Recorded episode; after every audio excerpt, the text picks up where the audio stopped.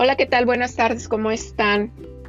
Pues bueno, yo muy contenta porque el día de hoy tengo un tema muy interesante, un tema que para muchos es muy fácil, para otros es muy complicado, es el de cómo crear nuevos hábitos, cómo eliminar malos hábitos. Entonces, pues bueno, empezamos. Empezamos con el primer punto. ¿Qué es el primer punto? No voltees a ver a los demás el cambio es personal. ¿Por qué es personal? Porque pues todos somos diferentes. Los embarazos de nuestras mamás fueron diferentes, el tiempo, el lugar, el clima. Todos venimos de diferentes partes. La descendencia de cada uno de nosotros es diferente. Entonces, ¿qué pasa aquí? Que muchas veces eh, hay personas que se fijan en lo que ay, a fulanita le funcionó tal dieta, fulanita hace tal ejercicio, fulanita, fulanita y fulanita y no dejan de mencionar a fulanita. Y pues eso no está bien porque lo que le funciona a una persona no quiere decir que a ti te vaya a funcionar. Quiere decir que puede ser más bien de que lo que le funciona a esa persona puede ser veneno para ti, como dicen, ¿no? Porque a lo mejor ella, la persona esta llevó una dieta cetogénica y tú, tú no tú tienes intolerancia a las grasas que se llevan en la dieta cetogénica o es decir, aquella persona es vegana y, tú necesitas de tal vitamina y bueno, hay infinidad de cosas. Entonces, primer punto, no te compares. Aparte de, de del cambio, que cuando queremos hacer el cambio eh, nosotros lo más importante es estar convencidos. Porque si uno mismo no está convencido de hacer el cambio, pues la verdad no va a funcionar porque tienes que estar convencido al 100%, porque muchas veces, ay, vine a terapia porque mi mamá me obligó a que viniera. O vengo a terapia porque mi novio me dice que estoy muy gorda, o fui a la nutrióloga porque me dijeron panzona. Pues es un ejemplo, ¿no? O sea, entonces pues no, o sea, lo tienes que hacer porque tú estás convencida que ese cambio lo tienes que hacer. Yo te recomiendo que si vas a hacer un cambio, cambies la perspectiva de ver las cosas. Que primero lo hagas por salud. Todo lo demás viene después. Y estando convencida. Porque fíjense que los cambios siempre deben de ser, siempre, siempre se deben de disfrutar.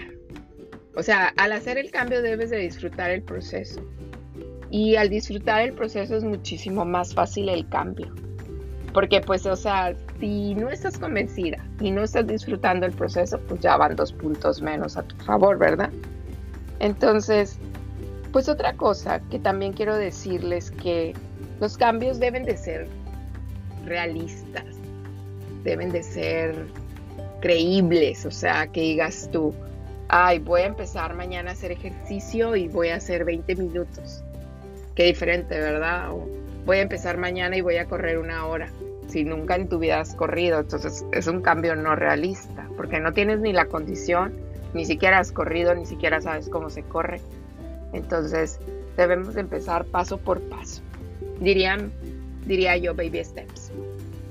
El otro punto que quería ver con ustedes es la constancia.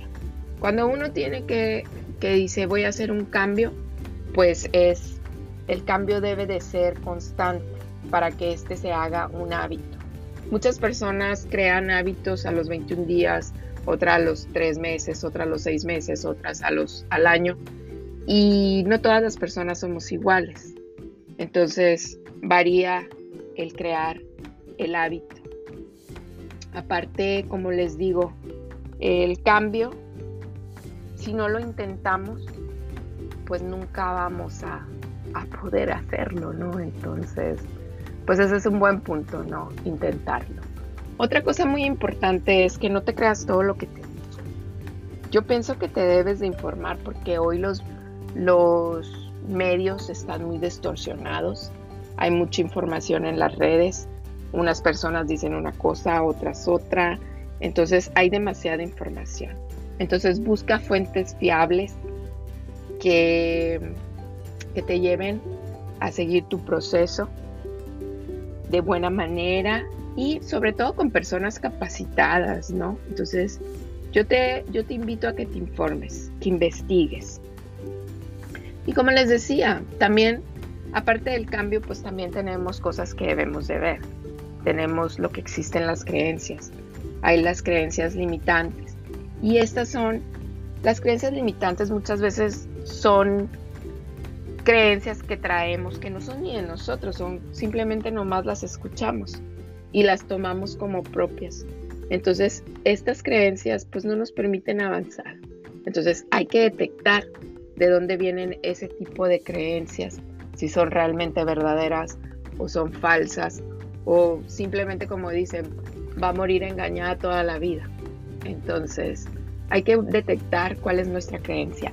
Y saben qué es lo más importante, que cuando uno detecta la creencia limitante, pues ya das el primer paso porque ya inicia un proceso de cambio.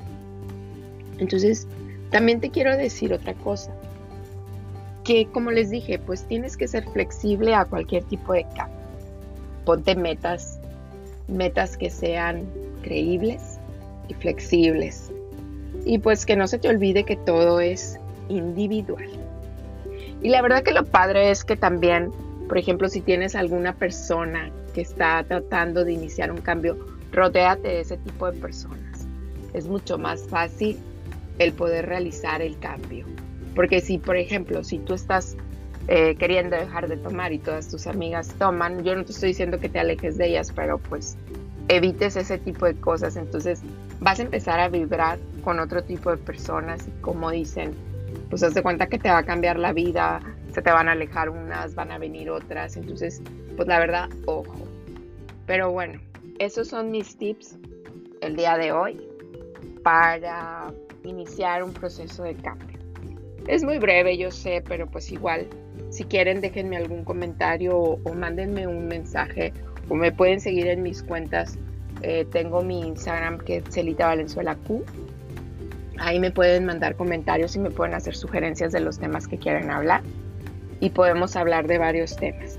El día de hoy elegí como tema pues el cómo iniciar un proceso en cambios, que lo dije muy en breve, nomás son tips y pues espero que les sirva. Les deseo que tengan una muy bonita tarde, que la sigan disfrutando y espero que este post les guste.